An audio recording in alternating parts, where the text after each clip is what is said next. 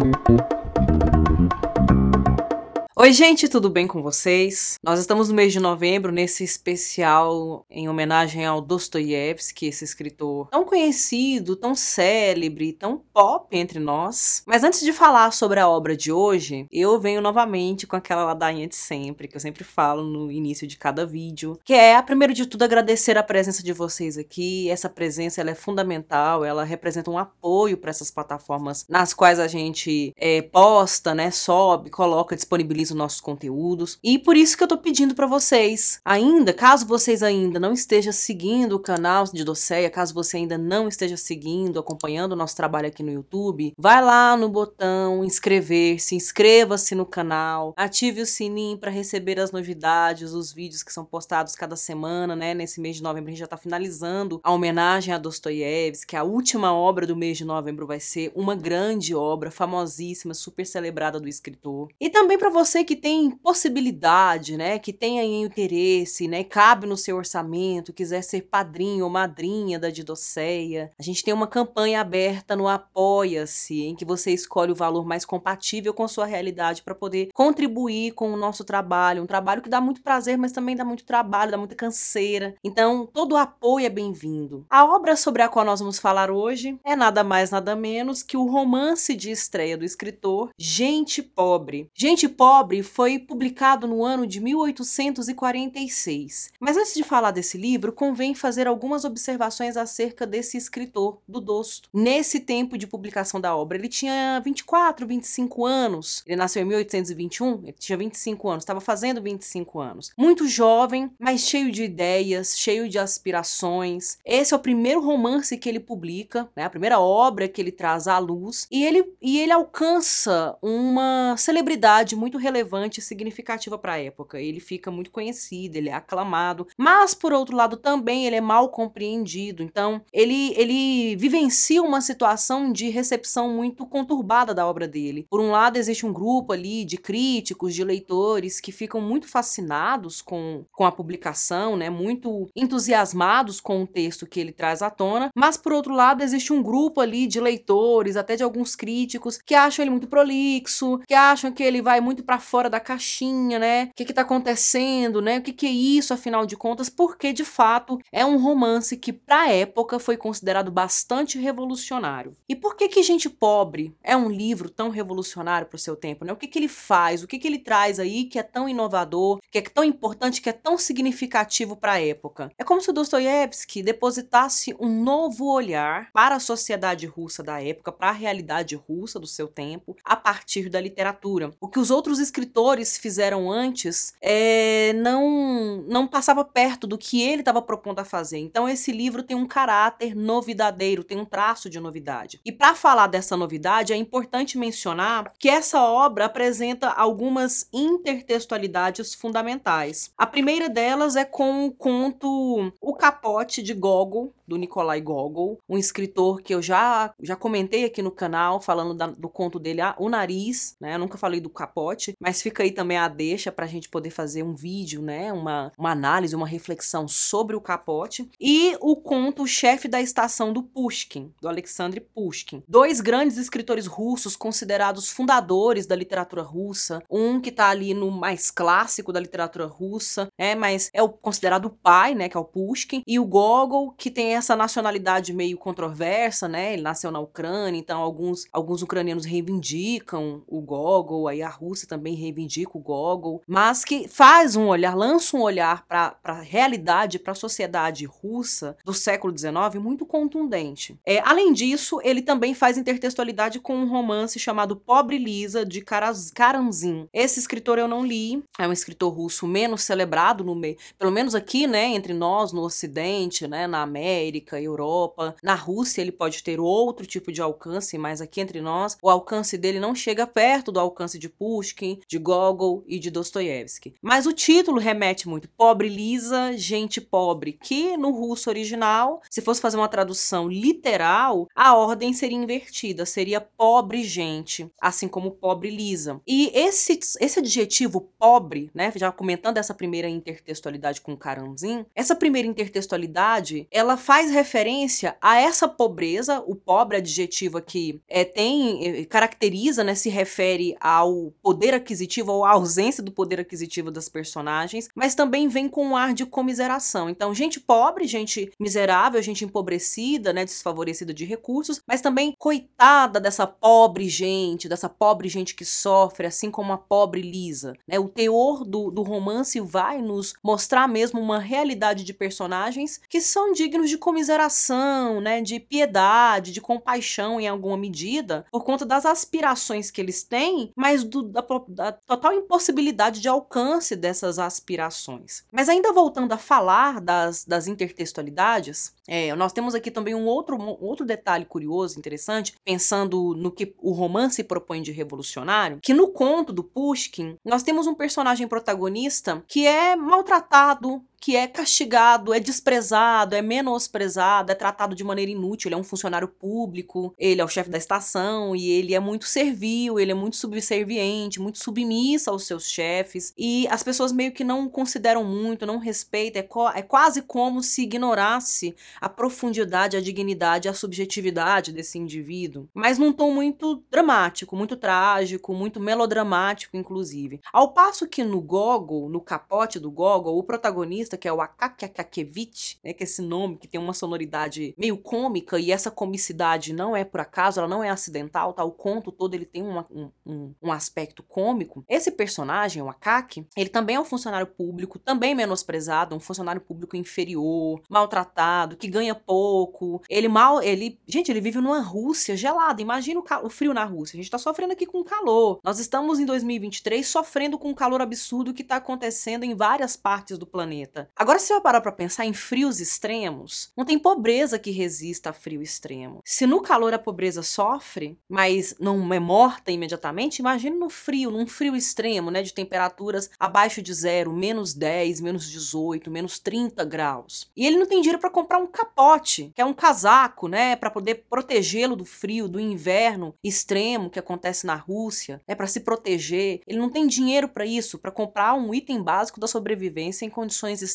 do país natal dele. Então ele é um cara muito pobre, e, mas ele é, ele é patético, ele é muito digno de pena e também cômico, ele é muito, tem muita comicidade, então ele é muito caricato. Ele é uma figura muito caricata. E os pobres na literatura russa, né? Aí eu tô falando isso com base no pós-fácil que tá aqui, porque essa edição foi traduzida pela Fátima Bianchi. E há um pós-fácil aqui que ela comenta o caráter revolucionário desse romance e também alguns elementos de tradução. Então a gente está falando de uma obra é, que é inserida, que é colocada num contexto em que os pobres eles vão aparecer nas obras literárias de uma maneira muito rápida, rasa e superficial, e às vezes muito caricata, cômica, como se não tivessem aspirações profundas, como se não tivessem profundidade psicológica. E aqui está talvez o primeiro ponto, a primeira grande peça que traz, que marca o caráter original e novidadeiro desse romance, porque o Dostoiévski, ele não nega em momento algum a referência ao capote e ao chefe da estação. Ele, inclusive, cita na obra, né, no, no, trecho, em vários trechos desse romance, aparecem referências, menções a essas outras obras anteriores da literatura russa. Só que os personagens dentro do texto confrontam esses textos originais, esses textos de escritores russos anteriores. O protagonista aqui é o Makar, Makar Dievushkin. Ele se corresponde com a Varvara Alexievich. Deixa eu só confirmar aqui a grafia do nome dela. É o Makar Dievushkin e Varvara Alexievich, ou Dobrosielova. Então esses sobrenomes, gente, são maravilhosos de pronunciar, né? Esses nomes russos são maravilhosos de pronunciar. O romance é epistolar, então já começa aí, né? Depois eu retomo o fio do comentário social, da representação das personagens empobrecidas, pobres, miseráveis, para poder finalizar, fechar essa questão do caráter revolucionário e inovador do romance. Mas nós estamos falando de Dostoiévski publicando, escrevendo e publicando um livro no século XIX que vem, que deriva de uma tradição de romances epistolares do século XVIII. Então, essa é a primeira observação que vale a pena ser colocada aqui em relação a esse texto. Nós estamos falando de um romance epistolar. A figura do narrador é completamente apagada. Nós não temos uma figura de narrador aqui. Então, romance epistolar é um romance que é estruturado no formato de cartas. As cartas são trocadas. As cartas que vêm à tona pra gente são as cartas da Varvara e do Macar. Eles escrevem, eles se correspondem. Ele é um senhor, é um funcionário público, empobrecido, desprezado, inferior. É, ele é um funcionário menor, então, numa repartição pública. É maltratado, é servil, é submisso, muito pobre e muito mais velho do que ela. Deve ser assim, mais ou menos uns 40 anos mais velho que ela. Ela deve ter por volta de uns 17, 18 anos e ele já tá ali na casa dos 50, 50 e poucos. Pelo modo como ele se coloca dentro da narrativa, ele já tem um certo ar até de senilidade, né? Muita maturidade. E ela, jovem, uma jovem órfã, injustiçada, maltratada, assediada por uma figura aristocrática ali, ela analisa isso com muita criticidade, ela não é nenhuma bobinha, pressionada por uma alcoviteira, que é uma personagem que presta, prestou favores para a mãe dela, presta favores para ela e fica ali em cima. Então assim, a figura dos algozes é muito recorrente, né? A presença de algozes dentro das obras do Dostoiévski, às vezes a gente tem até uma, uma predisposição a achar que os romances dele vão ser muito melodramáticos. Parece até haver uma espécie de maniqueísmo mesmo, né? Os bons de um lado, os maus do outro, e aí os maus são implacáveis incansáveis. Mas quando a gente vai lendo o texto, a gente vai vendo que existe mais profundidade aí, existem camadas psicológicas nessas figuras que seriam consideradas muito simplórias e boazinhas. Existem aí camadas, inclusive obscuras e sombrias na alma desses personagens. Existe uma amargura, existe uma inconformidade, existe um sentimento de revolta, uma revolta às vezes raivosa, nervosa, que não combinaria muito com o tratamento maniqueísta do bonzinho, do herói dentro da narrativa, né? Então nós temos aí cartas trocadas entre esses personagens, entre Varvara e Makar. Ela muito mais jovem, ele muito mais velho, as cartas são muito ambíguas, eles ficam falando da vida deles, dos sentimentos, das leituras deles, das aspirações deles, das memórias, dos sofrimentos, dos padecimentos. E parece que o Macar nutre pela Varvara um amor. Ele é apaixonado por ela. Isso fica até subentendido, mas fica evidente ali que ela não tem reciprocidade por ele, né? Ele realmente não vai conseguir realizar o seu amor por ela. É o que fica subentendido ali. Ora ele fala com ela como se fosse realmente um homem apaixonado e galante pela mulher. Ora ele fala como se fosse um pai cuidadoso e zeloso da filha. Então fica muito ambíguo aí. Nessas cartas a gente percebe que eles falam muito deles e da realidade em que eles vivem, as pessoas com quem eles cruzam. Eles analisam a cidade em que eles vivem, né? Eles vivem em São Petersburgo. Então São Petersburgo aí é até caracterizada de uma maneira até personificada em alguma medida, né? São Petersburgo costuma ser uma personagem recorrente nas obras do Dostoiévski, né? Eu acho até que isso é um traço do realismo da obra dele, embora ele ultrapasse o realismo em termos gerais, porque ele aplica profundidades psicológicas na composição não só das personagens, mas dos espaços em que essas personagens transitam. Mas a gente percebe que São Petersburgo tem uma presença quase que personificada dentro da obra, porque ela determina a vida das personagens e as personagens estabelecem diálogos com essa cidade, né? Essa cidade interfere na vida dessas pessoas de maneira muito ampla e significativa. Então, dentro da obra, eles trocam essas figurinhas, né? Tem uma profunda intimidade, mas eles são muito pobres. Eles são pobres de maré si, eles são miseráveis. Ele ainda ganha um pouco melhorzinho que ela, mas todo o dinheiro que ele pega, ele oferece presentes para ela, ele tira do ordenado dela para dar coisas para ela, né? Quase como quisesse mesmo agradá-la. E aí ele fica padecendo. Ele muda de casa, ele revela numa das cartas que ele muda de casa para uma casa um pouco mais precária, uma quase uma espelunca para poder ficar mais próximo dela, para ficar mais perto dela. Então a gente tem esse tipo de dinâmica aí. Mas o romance epistolar, da qual essa, a, a, tradição do romance epistolar, né, que vem lá do século XVIII, da qual o Dostoiévski empresta elementos para poder compor sua obra, tinha um outro funcionamento. Né? Normalmente, no romance epistolar do século XVIII, do início do século XIX, as vozes que falavam ali eram vozes da aristocracia, vozes da mais alta burguesia, né? pessoas muito relevantes socialmente, pessoas que são consideradas importantes. Então, a gente já tem aí, então,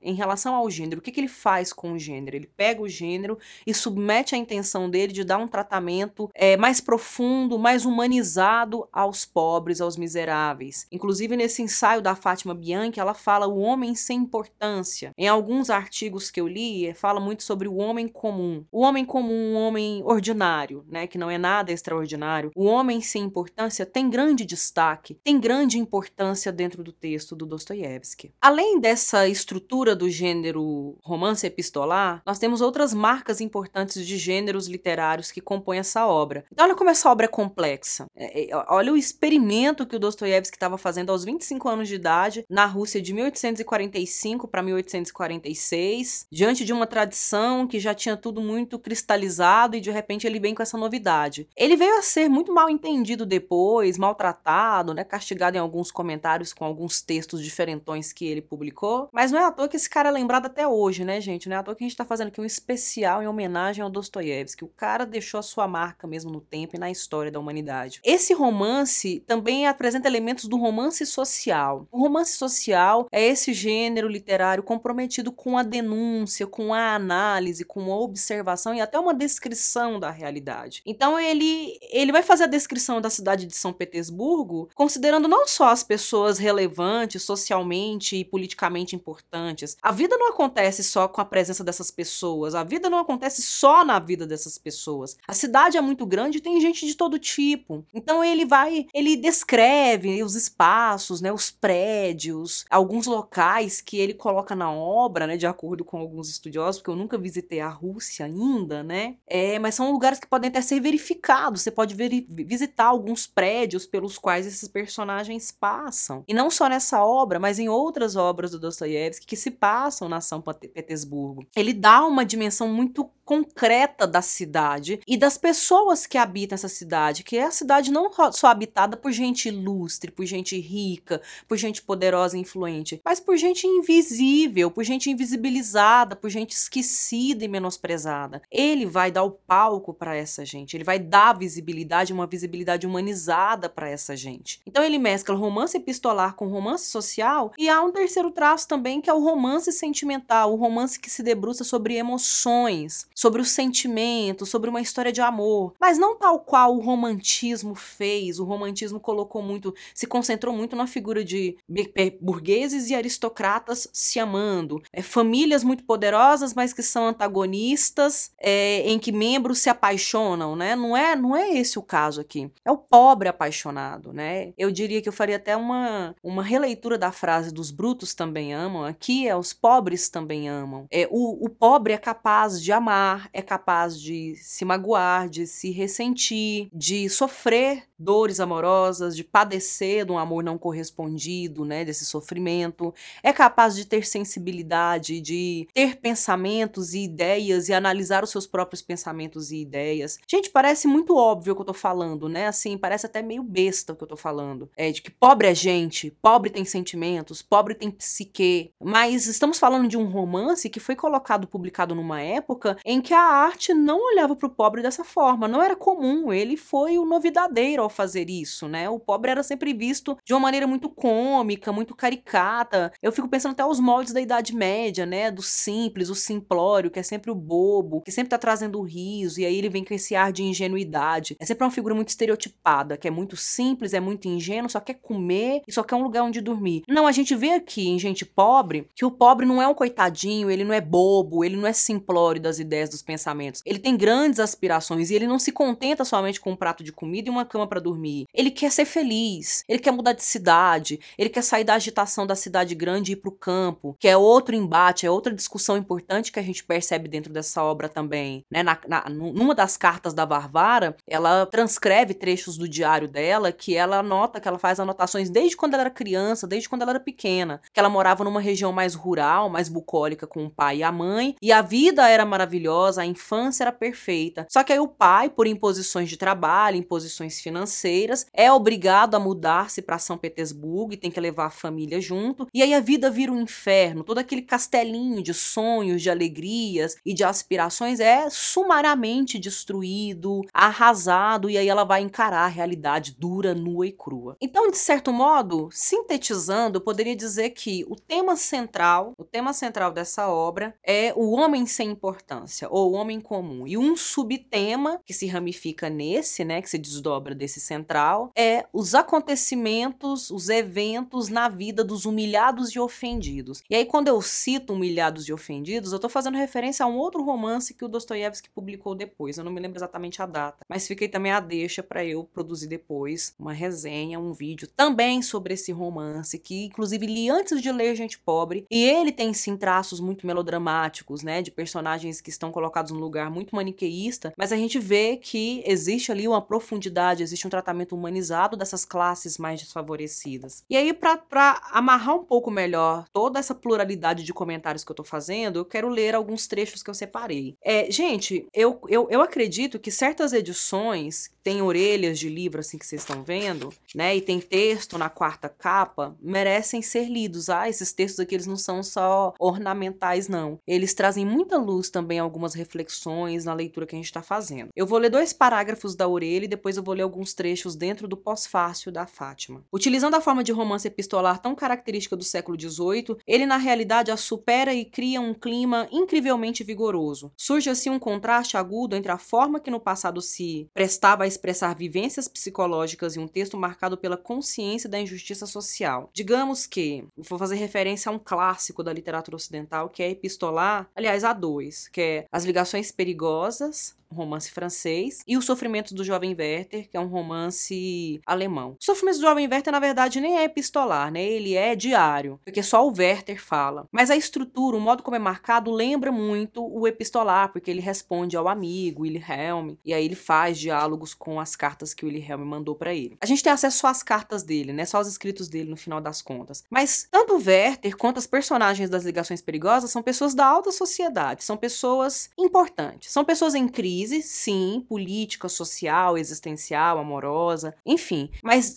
não são nem de longe pessoas que passam fome, que passam dificuldades financeiras, que sabem o que é escassez de recursos, né? Não tem, nossa, não tem nada, não passa nem perto dessa realidade. Então, eles têm muita profundidade psicológica? Tem, mas são personagens que estão muito bem colocados socialmente. A gente não vê isso aqui. Aqui são personagens que estão com a barriga roncando de fome, que tem só um casaquinho fino, só com um botão segurando o casaco, o capote, que tá prestes a se arrebentar. Aquela coisa muito difícil, né? Muito, muito maltratada, maltrapilha, né? A existência maltrapilha. E não por escolha, né? Mas por essa maldita imposição. E esses personagens têm uma abordagem, passam por uma abordagem psicológica. Eles falam e eles se expõem, eles se confessam dentro do texto, né? Eles, eles se expõem mesmo, se desmascaram. É, afinal de contas, são duas pessoas trocando cartas, duas pessoas que têm intimidade, que confiam uma na outra, mas são pessoas muito injustiçadas socialmente. Então a gente tem essas cartas também a serviço de uma denúncia, da denúncia dos problemas sociais. Na época, estava repercutindo na Rússia o ensaio fisiológico francês, mas Dostoiévski lhe acrescenta algo tipicamente russo, um toque maior de carinho humano e uma adesão mais categórica à causa dos mais humildes. Né? Então é um romance em alguma medida engajado. Só que não é panfletário, gente, porque é muito poético. É muito poético, muito do que se critica na linguagem do Dostoiévski, por exemplo, né, que a linguagem dele é um pouco mais suja, mais grosseira, muitos falam isso, né? Na verdade, é um traço de estilo intencional para reproduzir a coloquialidade dessas camadas mais simples e desprestigiadas da sociedade. Então, então ele sabia o que ele estava fazendo. E sobre esse ensaio fisiológico francês, do que se trata, afinal de contas, né? O que, que é isso? É um gênero que procurava representar a vida da sociedade de seu tempo numa série de textos que dividia a sociedade em grupos separados. Cada um era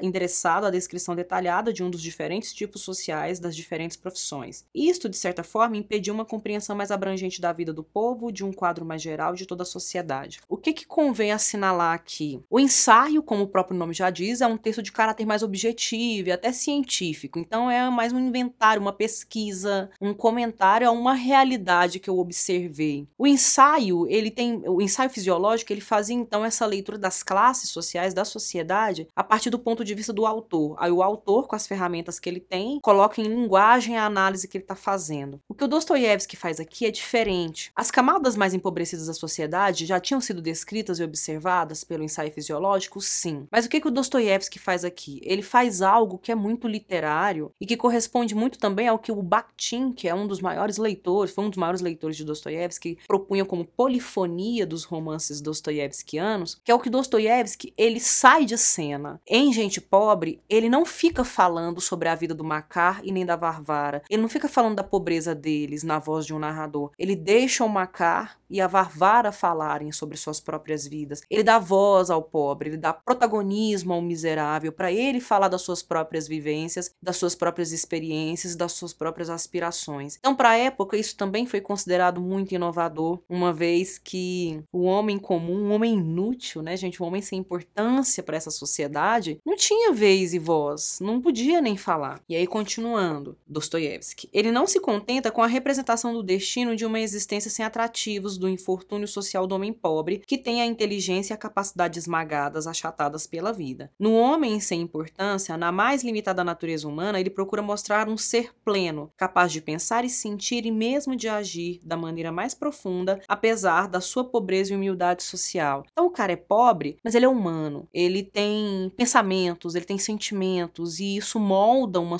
subjetividade complexa nele. Ele pode ter uma subjetividade complexa, apesar das condições de vida em que ele se insere. O escritor situa o tema da dignidade humana dos mais pobres por meio da imagem interior de um homem que se encontra à beira da miséria, mas nem por isso deixa de se revelar uma criatura excepcional. Gente, é aquilo que eu falei, né? Parece óbvio, mas na época não era. Então, Dostoiévski merece realmente nosso reconhecimento por ter aberto essa porta. Sua miséria exterior não espelha o que lhe vai nas profundezas do coração, né? Então, se ele é desprovido de recursos materiais, ele é dotado de uma profunda capacidade de observar sua realidade de sensibilidade, de transmutar sentimentos, emoções, de viver contradições dentro do seu próprio coração, dentro do seu próprio ser, da sua própria existência. É justamente na luta contra a necessidade e a pobreza que vem à tona a sua autoafirmação, a sua sensibilidade e toda a sua riqueza espiritual. Outra coisa que merece destaque aqui é um certo traço metalinguístico que a obra tem, porque as intertextualidades elas já apontam para essa metalinguagem. Porque o Macar, ele comenta que ele tem vontade de